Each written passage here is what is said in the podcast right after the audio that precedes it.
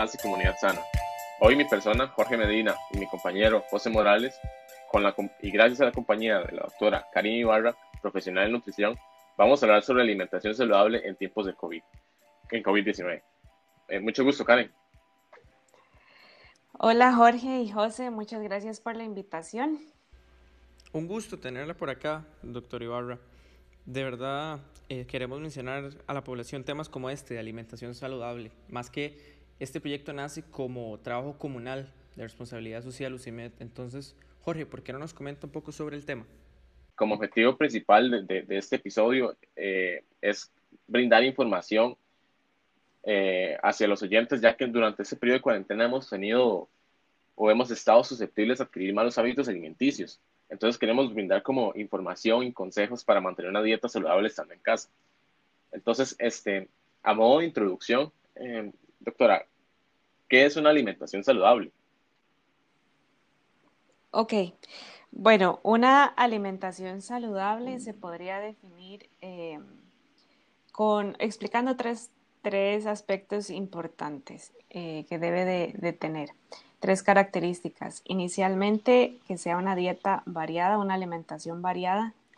Eh, eso significa que tengamos eh, incorporado en nuestra alimentación diaria todos los grupos de alimentos, desde carbohidratos, proteínas, frutas y vegetales, e incluso las grasas que a veces tendemos a eh, hablar un poco más de ellas y tenerles un poco de miedo. Eh, hay grasas igual que nuestro cuerpo necesita y, e incluso todo lo que es la parte de azúcar que también, ¿verdad? Eh, pues hay diferentes fuentes de, obtenerla y igualmente nuestro cuerpo pues necesita la energía que, nos pueden brindar. Em, entonces tenemos la, por una parte la variabilidad, eh, por otro lado que sea suficiente. Em, suficiente y no me refiero solo en cantidad, sino en calidad, ¿verdad? Muchas veces nos enfocamos mucho en el tema de calorías, pero no en eh, realmente qué nutrientes estamos consumiendo, ¿verdad? Entonces el cuerpo necesita no solo calorías, eh, necesita una serie de vitaminas, minerales, eh, y otros nutrientes como proteínas, carbohidratos, grasas. Em, entonces la alimentación tiene que proveer pues todos estos nutrientes en cantidades suficientes y para cada persona pues serán eh, cantidades específicas. Em, pero es otro de los aspectos que una alimentación saludable debe de contener. Y por último está el aspecto de la inocuidad. Una alimentación em, saludable debe de ser una alimentación inocua y por el término inocuo me refiero a que cuando lo consumimos, cuando consumimos los alimentos, estos no eh, nos perjudiquen, no perjudiquen o no representen un daño para nuestra salud. Entonces debemos de prepararlos pues con todas las medidas de higiene necesarias como lavado de manos, lavado de desinfección de frutas y vegetales. Em, pero básicamente, pues en eso se resume lo que es una alimentación saludable, que sea variada, suficiente e inocua. Ok, perfecto. Y ahora entonces se genera otra, otro tipo de pregunta. ¿Cuál es el papel entonces que juegan los tiempos de comida en la alimentación saludable? Ok, por regla general nosotros hablamos que una persona em, normal, pues necesita al menos cinco tiempos de comida. Em, las razones por las que se habla de estos cinco tiempos de comida, por lo general es pues desayuno, almuerzo y cena y dos meriendas. Em, la idea con esto es que nosotros podamos em, evitar periodos largos de ayuno, eh, porque eh, periodos largos de ayuno que se practiquen por un largo tiempo trae consecuencias negativas para la salud. También es importante tomar en cuenta que cada vez que nosotros comemos, eh, el azúcar en sangre se eleva y se eleva en función de los alimentos que estamos consumiendo, ¿verdad? Obviamente si comemos eh, azúcar o algún alimento que contenga em, altas cantidades de azúcar normal, em, pues el azúcar en sangre se va a elevar más que si comemos, por ejemplo, em, un plato de, no sé, arroz integral. Eh, no es lo mismo. Entonces, eh, si nosotros pasamos periodos también muy largos de comida, em, eh, muy largos de ayuno, perdón, entonces la fluctuación de las subidas y bajadas de azúcar en sangre van a ser más marcadas.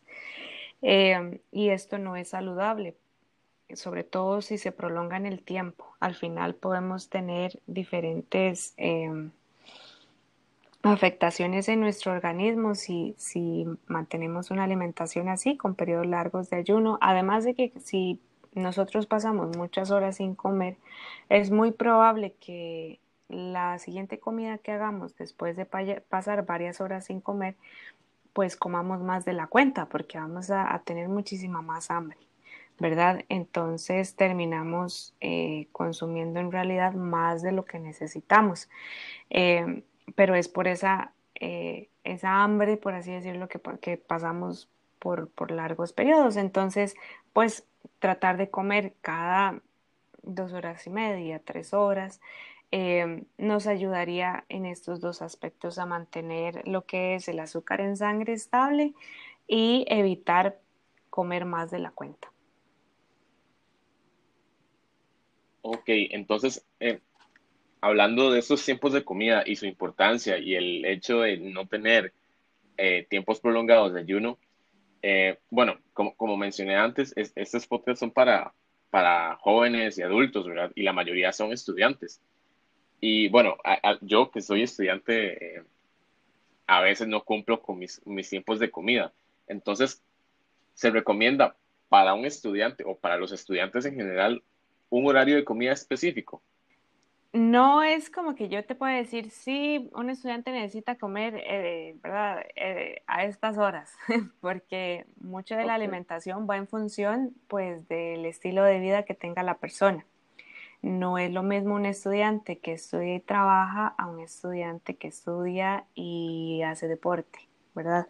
Em, o una persona que se dedica solo a estudiar. Eh, sus horarios pues van a ser muy diferentes. Entonces la alimentación en este sentido debería de ir ajustada pues a ese estilo de vida. Em, pero en general, si nosotros volvemos a lo mismo, pasamos periodos muy largos sin comer, el azúcar en sangre va a tender a bajar. Entonces, el combustible de nuestro cerebro es el azúcar, la glucosa.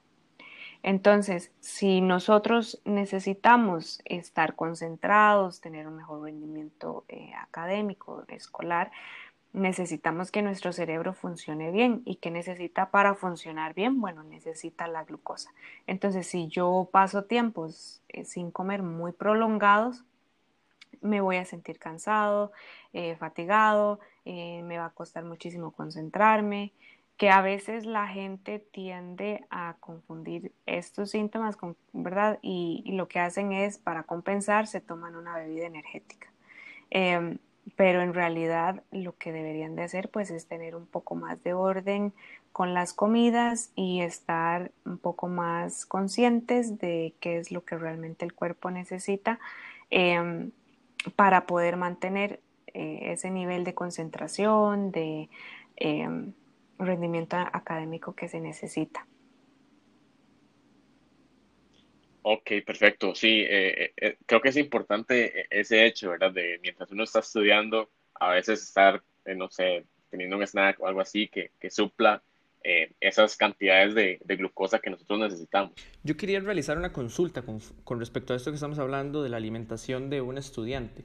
También tengo, se me genera la duda de cómo se diferencia la alimentación de un estudiante a la alimentación de un deportista? Porque sí me imagino que van a ser diferentes.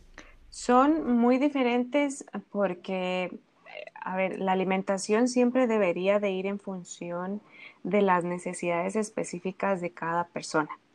Entonces, ¿eso qué significa? Que incluso dentro de una persona que hace eh, deporte, eh, va a haber variaciones dependiendo el deporte que practique. y específicamente la etapa en la que se encuentra en esa disciplina deportiva. No es lo mismo antes de una competencia que durante o después. Entonces, em, la alimentación en una persona que es deportista, ¿verdad? Igual, como te mencionaba, no es lo mismo una persona que juega básquetbol a, a una persona que eh, corre un maratón, eh, ¿verdad? Eh, tienen requerimientos diferentes em, porque el ejercicio en sí es, la actividad física que realiza el cuerpo es distinta. Y también, bueno, ya las características propias de cada persona, no es lo mismo el requerimiento de una mujer que de un hombre, ¿verdad? O de, también va en función de la edad y de, y de otra serie de factores. Y una persona que solo, bueno, un estudiante pues como te digo, pues tendrá, tendrá unas eh, necesidades más en función de pues mantener la concentración, eh, de estar saludable, ¿verdad? Porque pues a nadie le va, le va bien cuando está enfermo, ¿verdad? Entonces mantener una, una buena salud va de la mano con la alimentación. Entonces, em, obviamente pues sí, son, son dos cosas completamente diferentes lo que es la alimentación para un estudiante que para un atleta o para una persona eh, que practica alguna disciplina deportiva. Entonces sí, podríamos decir que sí hay gran diferencia entre la dieta de un deportista y la de un estudiante. Ahora, con respecto a una pregunta que viene, que Jorge y yo la discutíamos desde antes, me, me intriga mucho la respuesta sobre la dieta costarricense. Entonces, Jorge, ¿por qué no nos comentas un toque sobre la pregunta? Pasándonos a otro ámbito un poco más general y, eh, ya caracterizando un poco sobre esta dieta que es suficiente y variada, equilibrada e inocua, ¿cuál es el mayor error en la alimentación de, un costarricense de promedio? Ya sea en el desayuno, merienda, almuerzo, eh, café, la cena. ¿Es esta alta en carbohidratos, grasas o está bien? Y además, ¿es la hora del café un error en la dieta tica? aquí hay que ver que nuestra alimentación ha cambiado mucho. No es lo mismo, o sea, no, no comemos lo mismo hoy que hace, no sé, 50, 60 años. Y nuestra alimentación ha variado básicamente por lo acelerado que, vamos ahora, ¿verdad? Eh, antes casi que teníamos que preparar nuestros alimentos, incluso se cultivaban en la misma casa, por así decirlo. Em, era una alimentación pues más natural. Ahora tenemos a la mano eh, productos ya listos para consumo y incluso yo creo que la mayoría ni siquiera sabemos lo que estamos comiendo porque abrimos simplemente un paquete de galletas y no lo comemos. Em, no nos detenemos realmente a leer ingredientes o eh, la composición nutricional, ¿verdad? La etiqueta de los productos.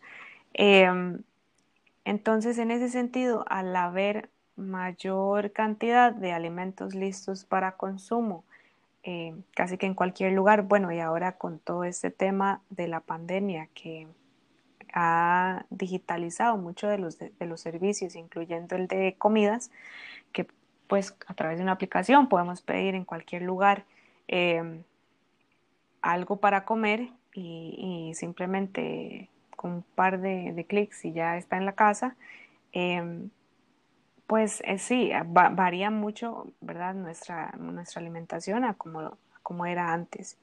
Eh, hay alimentos que se ha comprobado pues que se ha disminuido su consumo, alimentos que antes eran básicos en la dieta de un costarricense como lo son los frijoles, eh, sobre todo ahora en adultos jóvenes, es un alimento que no es tan consumido, siendo que los frijoles pues son eh, altos en fibra, eh, en hierro, en ácido fólico, ¿verdad? son un alimento muy beneficioso, pero pues que se ha dejado a un lado. Entonces, sí, yo considero que la dieta de un costarricense ha tendido hacia el aumento de carbohidratos y grasas, pero precisamente porque la industria alimentaria eh, se ha movido hacia eso, ¿verdad? Hacia eh, promover sobre todo también a nivel publicitario pues alimentos como comidas rápidas eh, que por lo general tienden a ser altas en grasas y en azúcares, ¿verdad? Entonces, eso para contestar la primera pregunta. Con respecto a de si la hora del café es buena o mala, eh, si volvemos otra vez a lo que mencionábamos sobre los cinco tiempos de comida, podríamos considerar el tiempo de café como una merienda de la tarde. Eh, en este sentido, no, no es que esté bien o mal el tiempo de comida, sino que estamos consumiendo a la hora del café, porque usualmente lo acompañamos con alguna repostería o algo que es ya sea alto en grasa o en azúcar. ¿verdad? Entonces ahí la idea sería más bien tratar de cuidar eh, la calidad de los de alimentos que incluimos en esa, en esa hora del café, ¿verdad? Em, y bueno, creo que con eso respondería a, tu pregunta. Esa pregunta de Jorge sí me, me intrigaba mucho la respuesta. De hecho, sí, sí, gracias por contestarnos y tomar el tiempo de estar aquí. Ahora me surge otra pregunta y es que en este momento de cuarentena, ¿qué nos recomienda para llevar una alimentación saludable? Ok, para llevar una alimentación eh, saludable podríamos hablarlo en diferentes aspectos, iniciando con lo que es la planificación. Considero que muchas veces si nosotros dejamos las cosas a, ¿verdad? a lo que, a como vayan fluyendo, eh, va a ser muy difícil que nosotros tengamos una buena alimentación, ¿verdad? Em, entonces, podemos comenzar con un plan, ¿verdad? Eh, no, no improvisar. Em, tomar un día a la semana, idealmente el fin de semana, para planificar lo que vamos a comer el resto de la semana.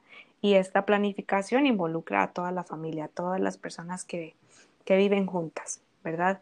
Em, Ahora, una vez con ese plan de lo que, ¿verdad? De ese menú que vamos a desarrollar, por lo menos de las comidas principales, podemos hacer una lista también de comida que tenemos tanto disponible en la refrigeradora, el congelador o la alacena. Haciendo una lista, ¿verdad? En cualquier, puede ser en, el celular o en un papel, incluyendo fechas de vencimiento de los productos. ¿verdad? Esto con el fin de utilizar lo que está más próximo a vencer pues más pronto y así evitamos un desperdicio de comida, ¿verdad? Entonces, una vez que tenemos los alimentos disponibles en casa, pues adaptamos ese menú a lo que necesitamos usar más rápido. Eh, y ya con base en eso, entonces podemos hacer otra lista de compras eh, rellenando lo que hace falta, ¿verdad? Para, para llevar a cabo ese menú. Entonces, cada vez que vamos al supermercado, vamos con una lista en específico eh, esto nos va a ahorrar dinero, nos va a ayudar a ahorrar tiempo también, porque ya sabemos a lo que vamos. Eh, y además, si nosotros no tenemos planificado nuestro menú alimentos que no son saludables, entonces no tendríamos por qué comprarlos en el supermercado si no están en nuestra lista. Entonces es más fácil, por ejemplo, también si nosotros sabemos que, por ejemplo, nos cuesta incluir frutas y vegetales, pues incluirlo en el menú y incluirlo en la lista de compras, ¿verdad? Eh, ser intencional con ese, con ese tipo de, eh, de cosas. Eh, también podemos especificar horarios, que era lo que hablábamos al inicio, ¿verdad? Que los tiempos de comida, entonces en ese menú podemos especificar la hora a la que vamos a realizar las comidas. Y bueno, de esta forma podría ser una de las, de las maneras en cómo podemos tener una alimentación saludable. Otra cosa es importante em, tener como motivación a la hora de realizar eh, cambios positivos en nuestra alimentación, que, que la motivación principal sea el formar hábitos saludables, ¿verdad? Y eso involucra invertir en nuestra salud, no en términos económicos únicamente, sino también en tiempo. O sea, sacar tiempo para planificar las comidas, para prepararlas de antemano, eh, no esperar a que llegue el hambre para cocinar, ¿verdad? Podemos cocinar eh, el fin de semana los almuerzos o las cenas o por lo menos el plato principal, eh, para que así el resto de la, de la semana solo tengamos que calentar. También cuando estemos trabajando o estudiando es importante mantener la hidratación, entonces una botella de agua ahí en el lugar donde estemos puede servirnos de recordatorio para estarnos hidratando, fijarnos una meta ¿verdad? Decir, bueno, me gustaría, no sé, tomar dos litros de agua al día. Entonces mido la capacidad de mi botella y digo, bueno, tengo que tomarme, no sé, dos, tres botellas de agua al día. Em, y bueno, eh, la creatividad también no se puede quedar de lado. O sea, cuando planifiquemos nuestras comidas, em, usar en la medida de lo posible, como les mencionaba, lo que ya tenemos en casa. Y, para eso se necesita ser creativo, probar nuevas recetas, preparaciones. Ahora podemos encontrar en, un montón de lugares en internet, pues recetas diferentes. Em, si en caso de que se nos agoten las ideas, ¿verdad? Em, y podemos hacer de esto algo eh, ameno, algo incluso que se convierta, no sé, en una clase de cocina y todos en la casa aprenden a cocinar. Em, podemos hacer temas. No sé, esta semana vamos a hacer comida oriental, entonces buscar recetas orientales, etcétera, ¿verdad? Y por último, pues no olvidar la parte de la cooperación, ¿verdad? O sea, buscar en la medida de lo posible reducir los desperdicios de comida. Como mencioné antes, ¿verdad? Utilizar primero lo que ya tenemos en casa y solo comprar lo que verdaderamente pues, nos hace falta para preparar los alimentos me parece muy interesante cómo, cómo la alimentación saludable implica a toda la familia y cómo, cómo es que va desde comprar los alimentos hasta planear qué vamos a comer hoy, hasta ver con qué lo cocinamos incluso, porque, porque si no es lo mismo, digamos, cocinar con altas cantidades de aceite o así, por ejemplo. Entonces, me parece muy, muy, muy interesante. Pero también me surge otra pregunta. Esta va eh, dirigida a otro tema que se trata de, de la ansiedad. Entonces, en este periodo de aislamiento, ¿qué se recomienda para evitar la ansiedad? ¿Existe algún alimento que funcione como comodín para combatir esta enfermedad? Ok, eh, cuando hablamos de ansiedad y la relación entre la comida y la ansiedad, eh, no podemos enfocarnos solamente en la alimentación. Eh, porque ya estamos hablando de algo mm, mucho más complejo que decir, ah, ok, porque yo te podría decir, sí, mira, si tú comes gelatina sin azúcar, cada vez que te sientas ansioso, no vas a, a tener, no sé, a subir de peso o qué sé yo. pero en realidad no estaríamos abarcando la causa del problema, que es la falta de recursos para gestionar la ansiedad. Muchas veces utilizamos la comida como una moneda de cambio emocional, ¿verdad? Y comer se convierte en una estrategia de defensa para enfrentar el estrés, la ansiedad, como te digo, en ausencia de otras estrategias más, más adaptativas, ¿verdad?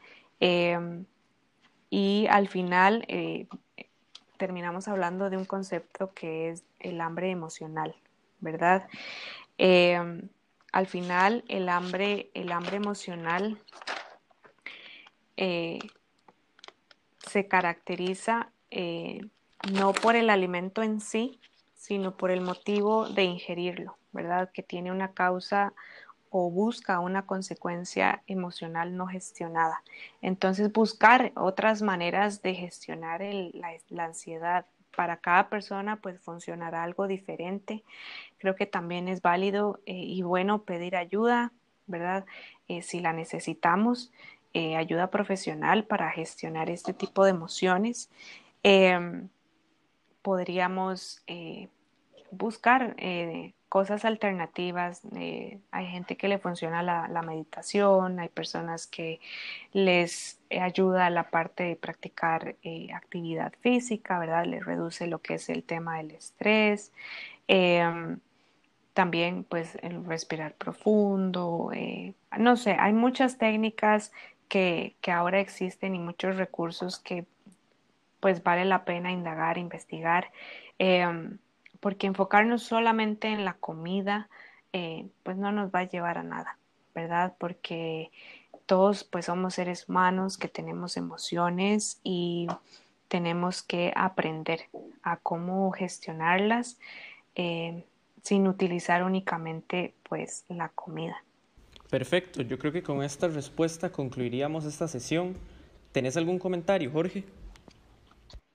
Perfecto. Eh, muchísimas gracias, Karen. Eh, primero queremos agradecer a los oyentes presentes en el podcast por su atención e interés en el tema. Además de agradecerle a usted por, por su presencia acá.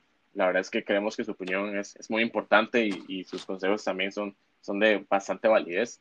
Entonces, agradecerle a usted también.